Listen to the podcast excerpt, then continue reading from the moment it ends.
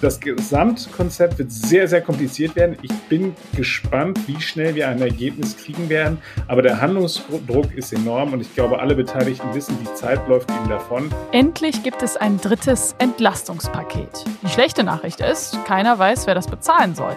Der Bund will die Hälfte der Kosten auf die Länder abwälzen. Die Länder haben aber gar kein Geld dafür.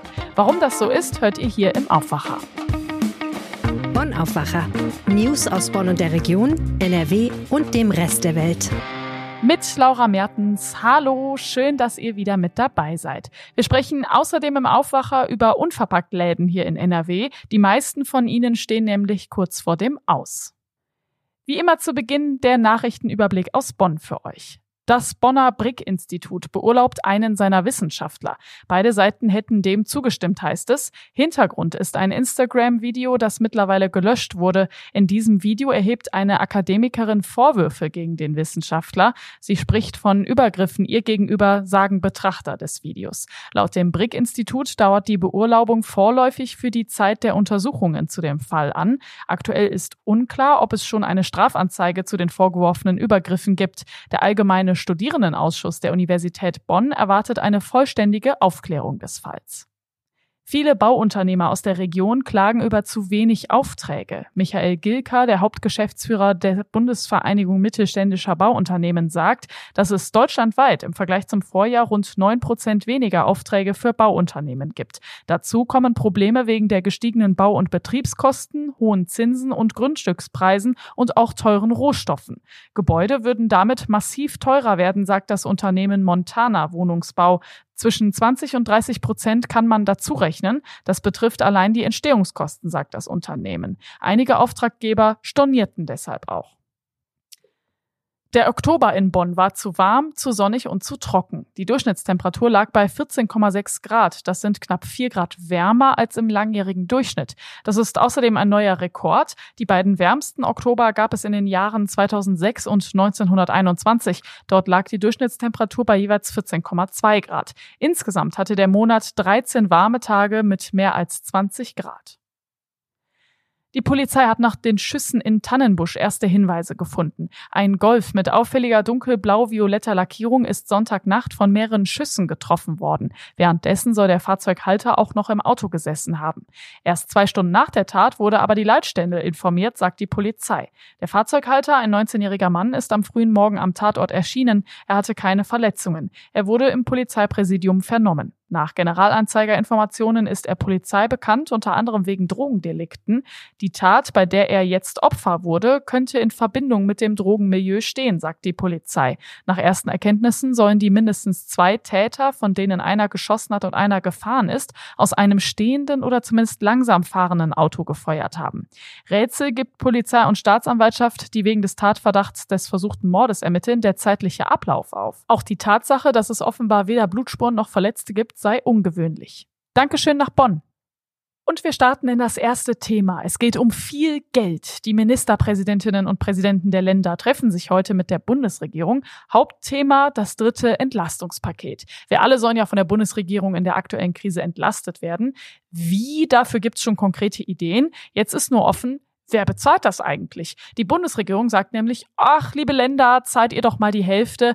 Die Länder sagen aber, Moment mal, wir haben schon viel zu viele Kosten. Geflüchtete aus der Ukraine, ÖPNV, Krankenhäuser und so weiter.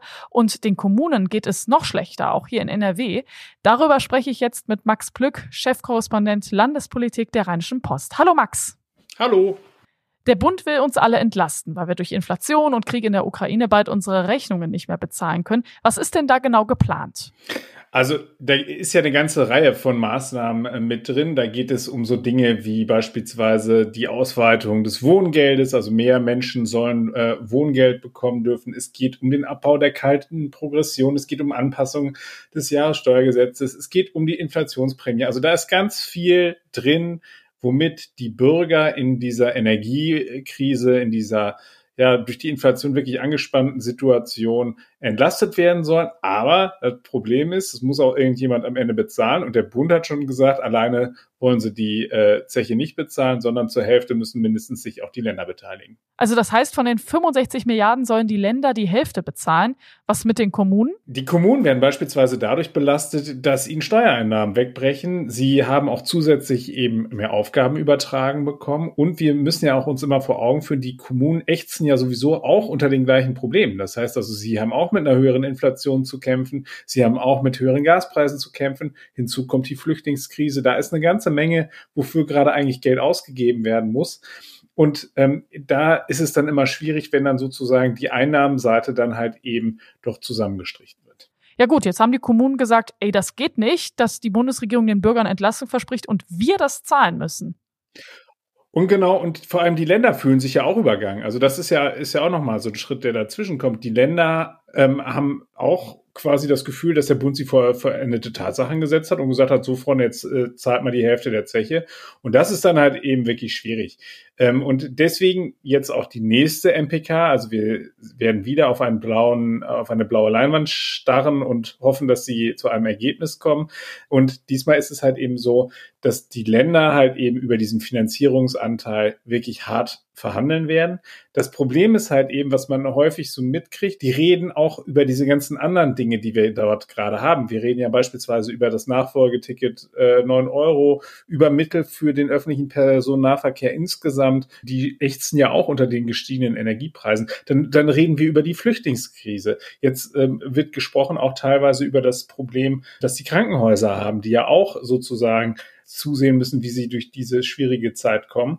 Und da hat man so ein bisschen immer so das Gefühl, das wird jetzt alles miteinander vermengt, aber die, die Argumentation ist ja klar. Die Länder sagen, wir brauchen auch bei diesen anderen Dingen Unterstützung. Und dann müssen wir halt eben gucken, wie wir da sozusagen auf einen Nenner kommen und dann möglicherweise dann auch diese anderen Dinge, die aus dem Entlastungspaket halt eben uns drohen, dann stemmen können, weil ansonsten ist so die, die Argumentation schnurrt das so weit zusammen, dass es halt eben überhaupt keinen politischen Handlungsspielraum mehr gibt. Das sagen die Länder und die Kommunen sagen aber auch schon, wir sind so am Limit, wir haben so überhaupt gar keine Möglichkeit mehr, dass wir schon wieder in dem Bereich sind, wo wir Kassenkredite aufnehmen müssen, also Liquiditätskredite. Das, das sind diese toxischen Dinge, über die wir reden. Also wir Privatnutzer würden sagen, das sind halt eben Dispo-Kredite, die aufgenommen werden, wenn wir am Ende des Monats vielleicht mal ein bisschen irgendwie zu sehr ins Minus gerutscht sind, die aber natürlich horrende Zinsen haben. Und äh, das hat das Potenzial, halt eben vor allem für die kommunale Familie nachher ganz, ganz schwierig zu werden. Der Präsident des Städte- und Gemeindebundes hat da ganz klar gesagt, auch ähm, die, die Kommunen, die jetzt gerade noch solvent sind, könnten vor diesem Hintergrund eben in die Haushaltssicherung äh, rutschen. Das heißt also, da müssen alle Ausgaben, die eine Stadt machen äh, will, die werden dann halt eben abgesegnet von höherer Stelle. Äh, und das wird dann wirklich, wirklich schwierig. Und Herr Rutemeyer geht sogar noch weiter und sagt, äh, es könnte dazu führen, dass dann am Ende die äh, Kommunen entweder Leistungen kürzen, also dass dann beispielsweise das Schwimmbad schließt, dass die Bücherei dicht macht und so weiter. Und die andere Möglichkeit wäre, um dort eben durchzukommen, ist, dass sie dann eben Gebühren und, und Abgaben dann eben erhöhen. Das ist halt eben die Möglichkeit, die die Städte dann tatsächlich direkt haben. Jetzt wird's ja noch spannend. Im Bund regiert die SPD mit FDP und Grünen, in NRW hier bei uns die CDU mit den Grünen. Wie geht denn Hendrik Wüst als CDU-Ministerpräsident in die Verhandlungen mit der Ampelregierung im Bund? Also sie haben schon klar gesagt, äh, ähm, auch wenn die Opposition natürlich rumrandaliert und sagt, sie wollen jetzt schon Klarheit darüber haben, welchen Beitrag eben das Land auch zur Entlastung der Bürger vorlegen wird, dass es eine Entlastung des Landes geben wird. Sie sagen, sie werden jetzt hart mit denen verhandeln und werden versuchen, dort eben das Bestmögliche für die Länder rauszuholen, werden dann aber schauen, wenn bei diesem Entlastungspaket beispielsweise einzelne äh, Teile der Gesellschaft nicht abgedeckt sind und dort noch äh, leere Stellen sind, dann wollen sie das durch ein eigenes landeseigenes Programm ähm, abfedern. Was nicht so ganz klar ist, ist, wie sie das bezahlen wollen. Denn der ähm, NRW-Finanzminister Markus Optendring von der CDU hat ja in der vergangenen Woche sein Basishaushalt vorgestellt. Das heißt, das sind nur so die Not dürftigsten Dinge, die sie von ihrem äh, politischen Programm umsetzen können vor der aktuellen Situation. Viel mehr wollen sie gar nicht machen. Und äh, er hat aber auch schon gesagt, das ist auf Kante genäht. Das heißt also, sie haben gar keine Spielräume mehr. Das heißt, dann ist alles Geld schon ausgegeben. So, jetzt kommen möglicherweise neue Belastungen hinzu. Und da ähm, ist man dann tatsächlich schon dabei, dass man darüber spekuliert, könnte jetzt NRW demnächst tatsächlich sich von der Schuldenbremse verabschieden, was für die CDU geführte Landesregierung durchaus ein schmerzhafter Schritt wäre, ähm, weil wir alle wissen, das geht ja bei der CDU tatsächlich dahingegen, dass ein ausgeglichener Haushalt ja der heilige Gral ist, der immer hochgehoben wird. Und äh, wenn die jetzt wirklich ähm, diese, diese Karte äh, äh, Schuldenbremse äh, wird gerissen sozusagen spielen würden, das wär, würde der Basis der CDU ganz, ganz doll wehtun. Ah, es hört sich ja nicht nach so einer starken Verhandlungsposition an. Die Länder stehen dort einigermaßen geschlossen, muss man sagen. Also auch wenn wir haben ja A- und B-Länder, also die A-Länder sind quasi die SPD-geführten, die äh, natürlich von ihrer Art äh, und Weise her der Herangehensweise sicherlich auch mit ihrem SPD-Bundeskanzler durchaus sympathisieren. Aber trotzdem haben die auch natürlich ihre eigenen Haushalte im Blick. Und die B-Länder, die CDU-geführten Länder, die sowieso versuchen dort einen ordentlichen Schnitt zu machen. Und ich glaube, schon, dass das auch natürlich die Bundesregierung ein Interesse daran hat, auch wenn sie natürlich auf ihren eigenen Haushalt äh, schielt, dass dort halt eben auch der Staat weiter leistungsfähig bleibt, weil wir erleben ja schon, wie das Vertrauen in staatliche Institutionen derzeit massiv erschüttert wird und dass das, äh, wenn dann nachher die Kommunen reihenweise umkippen, daran hat auch eine Bundesregierung kein ernsthaftes Interesse. Natürlich wird es halt eben so sein, wie es immer ist. Am Ende wird ein Kompromiss herauskommen. Ähm, aber von dieser Maximalposition, mit der die Bundesregierung, man muss sagen, auch etwas ungeschickt in diese Verhandlungen gestartet ist, äh, dass sie gesagt hat, 50-50, Freunde, äh, los geht's. Davon werden sie sich wahrscheinlich verabschieden müssen. Das Gesamtkonzept wird sehr, sehr kompliziert werden. Ich bin gespannt, wie schnell wir ein Ergebnis kriegen werden. Aber der Handlungsdruck ist enorm und ich glaube, alle Beteiligten wissen, die Zeit läuft ihnen davon. Da muss jetzt schnell was passieren, weil der Winter, der steht vor der Tür, auch wenn wir draußen noch einigermaßen erträgliche Temperaturen haben. Wenn die Heizperiode beginnt, dann werden ja die Schmerzen überhaupt erst richtig losgehen und da muss dann halt eben Entlastung großflächig her, damit das hier in Deutschland auch weiter alles so funktioniert, wie wir es gewohnt sind. Vielen Dank, Max Plück. Sehr, sehr gerne. Wir kommen zum zweiten Thema. Es geht indirekt auch um das Thema Geld. Habt ihr denn schon mal in einem Unverpacktladen eingekauft? Das funktioniert so, ihr bringt eure eigenen Dosen und Gläser mit, denn da gibt's alles ohne Verpackung. Ihr füllt die Lebensmittel ab und bezahlt dann nach Gewicht. Das ist eigentlich ein ganz cooles Prinzip, vor allem jetzt zum Thema Nachhaltigkeit und Müllvermeidung. Die Unverpacktläden stehen jetzt aber reihenweise kurz vor dem Aus. Das liegt daran, dass viele Leute da weniger einkaufen, vor allem auch wegen der hohen Preise. Darüber spreche ich jetzt mit Jana Marquardt aus dem RP Wirtschaftsressort. Hallo Jana. Hallo. Die Unverpacktläden sind in der Krise. Wie groß ist das Problem denn? Genau, das ist ziemlich groß und zwar schließen tatsächlich reihenweise Unverpacktläden. Ähm, allein in Düsseldorf habe ich jetzt nämlich äh, noch vorhin immer mal wieder versucht, äh, welche zu erreichen. Und da unter den fünf, die ich versucht habe zu erreichen, äh, haben schon zwei auf ihrer Webseite geschrieben, dass sie zugemacht haben. Und äh, der Verband der Unverpacktläden hat mir äh, geschrieben, dass es tatsächlich Anfang des Jahres noch 363 gab, die sich innerhalb des Verbandes organisiert haben. Und inzwischen sind es nur noch 316. Also das heißt, 47 haben 2022 geschlossen und das sind insgesamt rund 15 Prozent. Also es ist schon ein ziemlich großer Teil.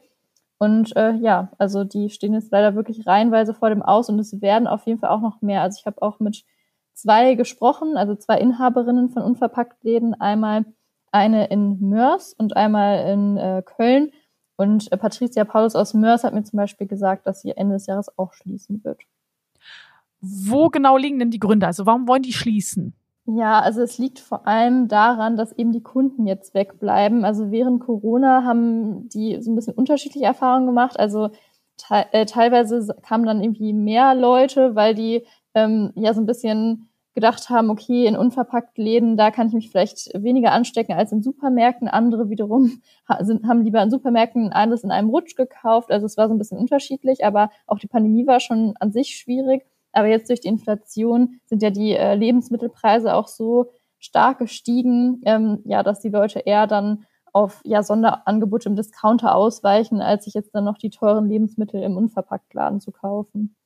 Ah, ich stelle mir vor, ne, dass die Leute, die solche Läden betreiben, ja auch so ein bisschen Idealisten sind. Ne? Für die muss das ja unfassbar hart sein, jetzt schließen zu müssen, oder? Ja, total. Also ähm, die beiden Inhaberinnen, mit denen ich gesprochen habe, die waren auch ja beide ziemlich äh, erschöpft. Also Patricia Paulus aus Mörs hatte sich ja schon entschieden, äh, Tante Partie, so heißt ihr Laden in Mörs, ähm, Ende des Jahres jetzt zu schließen. Und äh, sie ist halt ursprünglich ziemlich erfolgreich, sogar 2019 gestartet. Also da haben alle sehr, sehr gerne da eingekauft. Da meinte sie, Corona war schon schwierig. Ähm, und sie hat aber gedacht, sie übersteht das wahrscheinlich. Und es war halt so, ja, das, wofür sie irgendwie ja auch gelebt hat, hat sie gesagt. Ja, und jetzt äh, muss sie ziemlich enttäuscht dann ähm, ja das Ganze Ende des Jahres beenden. Und ähm, die Silke Gimnich aus Köln, mit der ich auch gesprochen habe, die hat ihren Laden jetzt auch tatsächlich erst in der Pandemie eröffnet und ist halt auch ziemlich kämpferisch noch unterwegs, weiß aber selber noch nicht, ob sie ihren Laden wirklich halten kann. Also im Moment ist es so, dass sie schaut, äh, dass sie sich ein bisschen von anderen Händlern abhebt, indem sie auch besondere Produkte anbietet. Zum Beispiel sind das dann irgendwie Geschenk, also Geschenkpapier in Anführungsstrichen aus Tüchern oder ähm, irgendwie Weihnachtsgebäck, was sie dann noch im Sortiment hat. Ja, wie geht es denn weiter? Also werden wir in Zukunft dann gar keine Unverpacktläden mehr haben oder gibt es da irgendwie eine andere Lösung? Ja, das ist eine sehr gute Frage. Ähm, also im Moment sieht es leider danach aus, dass sie tatsächlich äh, ja alle vor sehr, sehr großen Problemen stehen. Allerdings sagt der Verband der Unverpacktläden, dass es ja nicht äh, alleine eine Krise der Unverpacktläden ist, sondern dass ja generell alle im Lebensmitteleinzelhandel gerade ziemlich schlecht dastehen. Und ähm, ja, dass es halt eben die Unverpacktläden so stark trifft, weil die ja eben Bioprodukte anbieten und regionale Lebensmittel. Ähm, genau, und deswegen, ja, alle kämpfen. Ich kann es leider auch noch nicht genau sagen. Ich hoffe natürlich, dass sie erhalten bleiben, aber im Moment sieht es tatsächlich relativ schlecht aus. Dankeschön, Jana. Ich danke dir. Jetzt habe ich die Nachrichten für euch. Der NRW-Landtag kommt heute zur Plenarsitzung zusammen. Es soll eine Schweigeminute zum Tod von Meflüde Gensch geben. Sie hatte bei dem Anschlag von Neonazis auf ihr Haus in Solingen im Jahr 1993 fünf Familienangehörige verloren. Am Sonntag ist die Solinger Friedensbotschafterin im Alter von 79 Jahren gestorben. Im Landtag geht es darüber hinaus außerdem um den Haushalt 2023. Heute werden die Ergebnisse der sogenannten Corona-Kita-Studie vorgestellt. Bundesfamilienministerin Lisa Paus und Bundesgesundheitsminister Karl Lauterbach werden die Daten präsentieren. In der Studie geht es darum, wie die Corona-Pandemie Kinder und Jugendliche beeinflusst hat. Die Polizei hatte auch dieses Jahr an Halloween viel zu tun. In verschiedenen NRW-Städten ist es zu Randalen, Einbrüchen und Vandalismus gekommen. Wenn euch dieser Podcast gefällt, dann schickt uns doch gerne ein Feedback an aufwacher.rp-online.de. Wir freuen uns natürlich über Lob, aber wir sind auch neugierig auf eure Kritik und eure Anregungen. Dankeschön. Jetzt kommen wir zum Wetter. Der Tag startet wolkig. Einzelne Regenschauer sind auch mit dabei. Dann lockert es aber auf und wir kriegen auch ein bisschen Sonne. 14 bis 17 Grad sind drin. Und morgen kommt dann so langsam auch der Herbst zu uns. Es wird so ein bisschen usseliger und grauer. Auch wieder Regenschauer mit dabei. Die Temperaturen bleiben so wie heute. Und das war der Aufwacher vom Mittwoch, dem 2. November. Ich bin Laura Mertens. Schön, dass ihr mit dabei wart. Bis bald. Ciao. Mehr Nachrichten aus Bonn und der Region gibt's jederzeit beim Generalanzeiger. Schaut vorbei auf ga.de.